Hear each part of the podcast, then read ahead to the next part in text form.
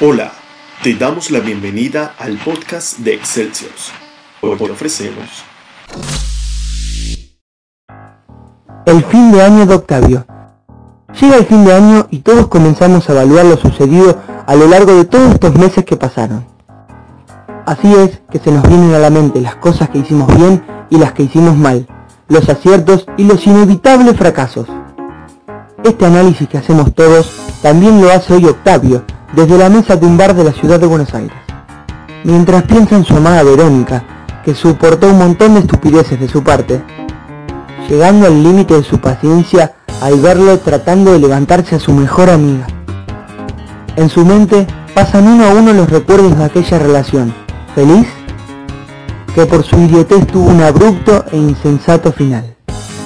Y allí, llevado por la emoción de aquellas imágenes que seguramente en realidad vio en alguna película. Octavio deja la mesa de aquel bar y sube al primer taxi que encuentra en el camino. Decidido, fija su rumbo hacia Puerto Madero, más precisamente a la terminal Dársena Norte, desde donde sale el buquebús que va rumbo hacia Colonia, Uruguay.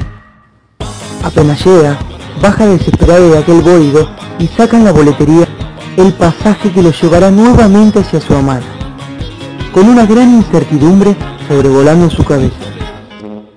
¿Cómo lo recibirá ella ante la locada sorpresa? ¿Lo verá como una invasión a su privacidad? Indudablemente, esto último es una oportunidad bastante concreta. Pero eso poco le importa al desconsiderado enamorado. Ante la indiferencia de los empleados del lugar, quienes descorchan felices unas botellas de champán para brindar por el año nuevo. La espera se hace eterna, mientras los nervios consumen a aquel hombre ansioso. Pero finalmente, el buque zarpa e inicia su viaje. La sonrisa que se dibuja en Octavio es muy evidente, tanto como él. Porque sabe que en unas horas estará en la puerta de la casa de ella. La podrá mirar a los ojos y le dirá lo cuanto que la ama. Va, a sus enojados ojos. Pero tanta ansiedad no logra aplicar su pereza y el inconsciente amante cierra sus ojos hasta quedarse totalmente dormido. Así pasan las horas y el buquebús llega a su destino, por lo que Octavio despierta muy exultante, dirigiéndose a la puerta para bajar a Uruguay. ¡Sí, Uruguay! El lugar del mundo en el que podrá recibir el abrazo de su amada y milagrosamente reconquistarla con su prueba de amor. Todo esto claro, desde su exclusivo punto de vista, porque por supuesto que nadie en su sano juicio vería las cosas de esta manera.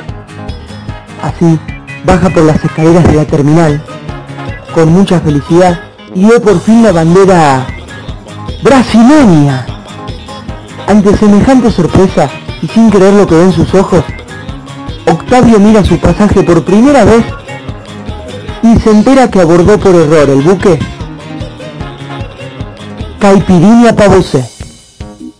De esta manera, nuestro amigo termina quedándose demorado durante horas y es deportado a la Argentina. Nuevamente por tratar de pasar a Brasil con un pasaje incorrecto. Aprendiendo finalmente, y de la peor manera, una lección tan lógica como básica.